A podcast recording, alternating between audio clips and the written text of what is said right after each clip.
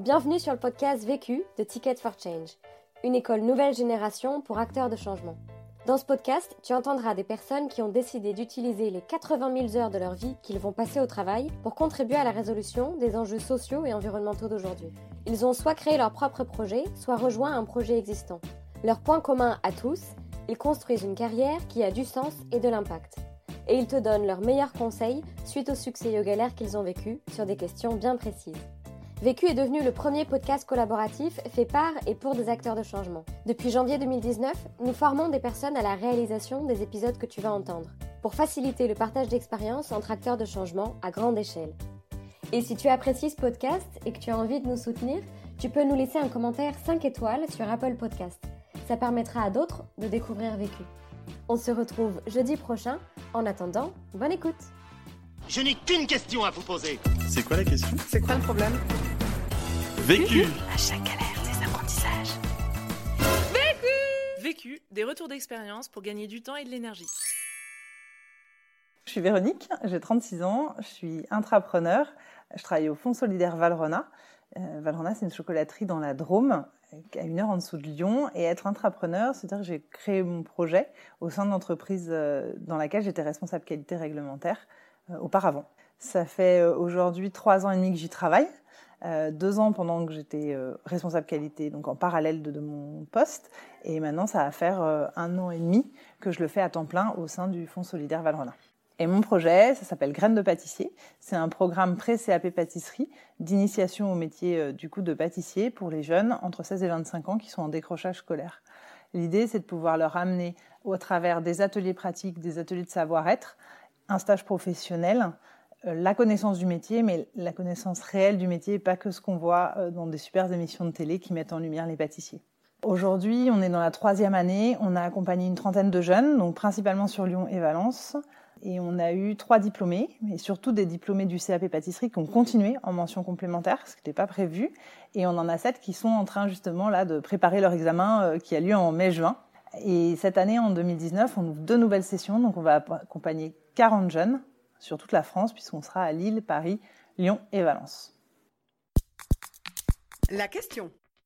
Alors, moi, je vais vous parler de l'énergie et de comment garder son énergie euh, tout au long d'un projet euh, d'intrapreneur, ou en tout cas un, un projet euh, d'entrepreneur. Bref, qu'on monte depuis le début, euh, from scratch. Le vécu.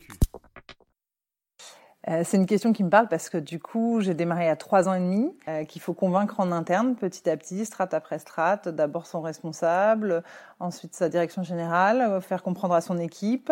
Il y a eu des moments, en effet, bah forcément, en fait, si je veux symboliser mon énergie, ça va être plutôt une onde. Donc il y a des hauts, il y a des bas, mais surtout c'est une onde qui se fait de enfin avec un centre qui a un équilibre vraiment une ligne droite. Et cet équilibre, c'est ma conviction qu'il faut faire quelque chose, qu'il y a quelque chose à faire. Mais en attendant, ben des fois c'est beaucoup d'énergie, puis des fois on en a moins parce qu'on n'arrête pas de rencontrer des cailloux, des choses enfin, moins agréables et du coup des travaux à faire, ou on se sent tout seul, ou voilà. Donc euh, oui, l'énergie c'est quelque chose qu'il faut gérer parce que même si on est convaincu à un moment pour passer à l'acte et mener les actions, il faut de l'énergie.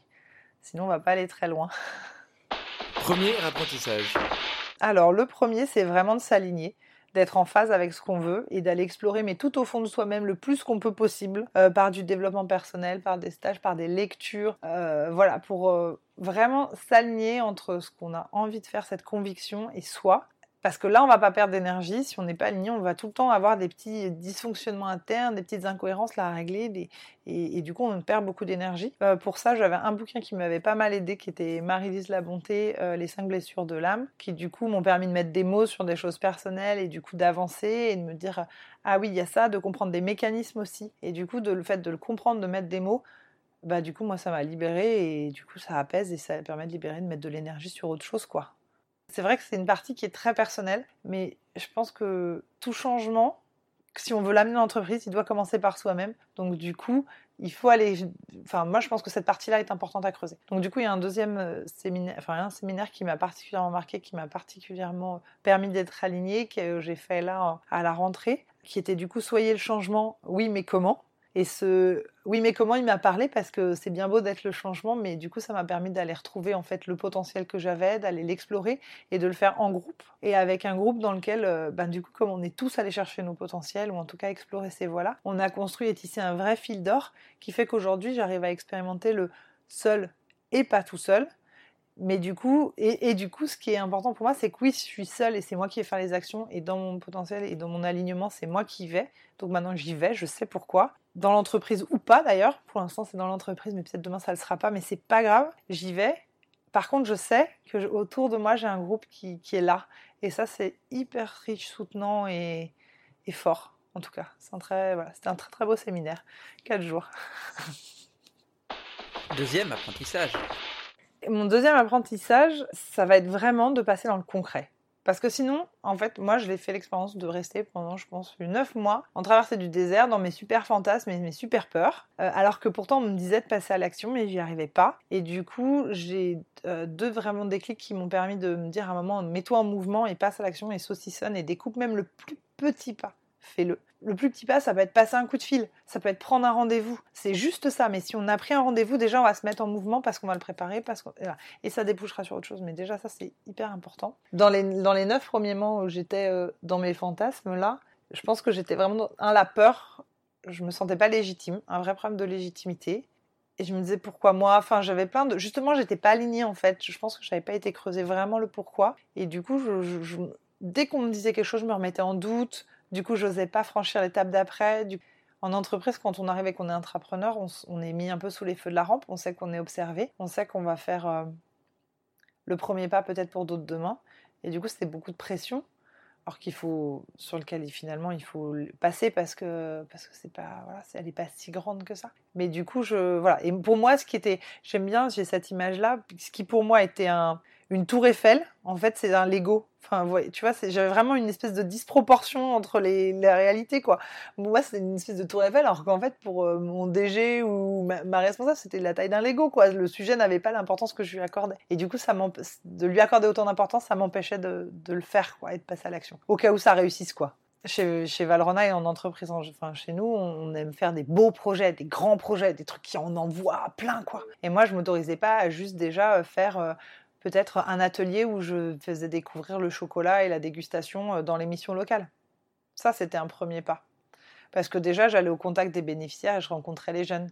Mais moi, je voulais tout de suite euh, les emmener une semaine en séminaire euh, à faire de la pâtisserie avec un meilleur ouvrier de France, quoi. Donc bon, entre tu vois le Lego, la Tour Eiffel, euh, bon, peut-être commencer par le Lego et puis c'est déjà bien et brique par brique, quoi, monter le truc. Mais la Tour Eiffel, on peut peut-être attendre, quoi. Et, aujourd'hui, dans le programme, en effet, c'est un truc qu'on va revoir, mais on l'a constitué il y a quatre journées thématiques et dès la première ou la deuxième journée, on les emmène déjeuner aux brasseries Bocuse.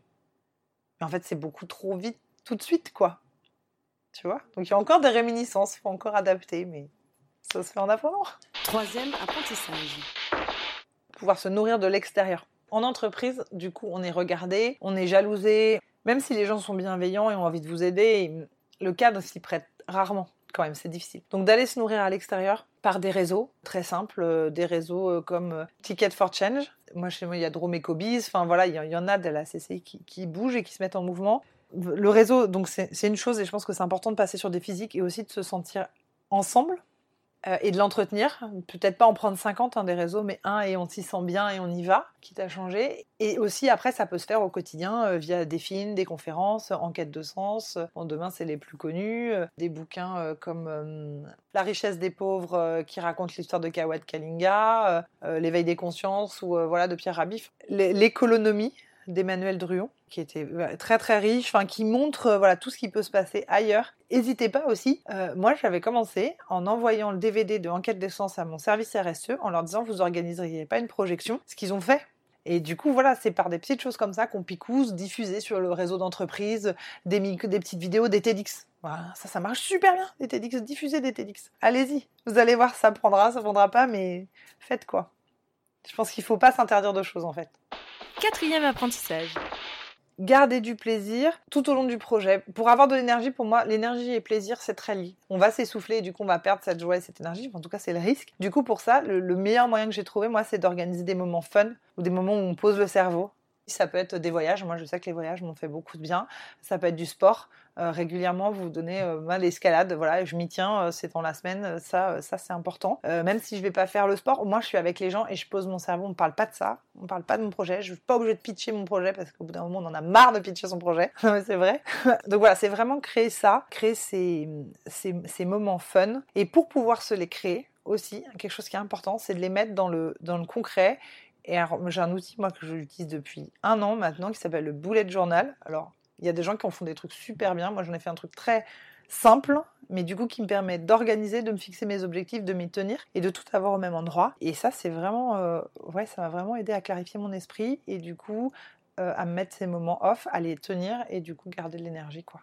Dedans, j'ai euh, ma liste de cadeaux, j'ai ma liste de mots de passe, j'ai ma liste de des films à voir, tout est comme ça. Dès qu'on a quelque chose, on arrête les post-it et on met tout au même endroit. Mais il y a des super tutos qui existent sur internet de bullet journal. Conseil pour gagner du temps organiser, planifier et rentrer dans le concret. Vraiment. Parce qu'en s'organisant, on va moins perdre d'énergie à se dire Attends, il faut que j'y pense. Parce que juste de se dire J'y pense, ça consomme de l'énergie. Alors que si c'est écrit, planifié, ok, le cerveau il passe à autre chose. Conseil pour gagner de l'énergie Se reposer et d'aller prendre de l'oxygène ailleurs. Donc, soit le réseau, soit des micro-siestes, euh, du sport. Je ne sais pas, qu'est-ce qui vous repose en fait? Parce qu'on dit euh, ne rien faire et se reposer, mais pour vous, ça veut dire quoi, se reposer, ne rien faire?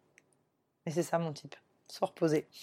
L'autre question euh, vu la hum, configuration du projet, donc c'est un projet qu'on a cofondé avec une autre fondation, euh, avec lequel on travaille avec les, missions locales, les séminaires de formation des apprentis. Du coup, c'est un multipartite. Je me demande quelle est la meilleure gouvernance pour ce projet-là et pour ce type de projet-là. Est-ce que c'est dans l'entreprise? Oui.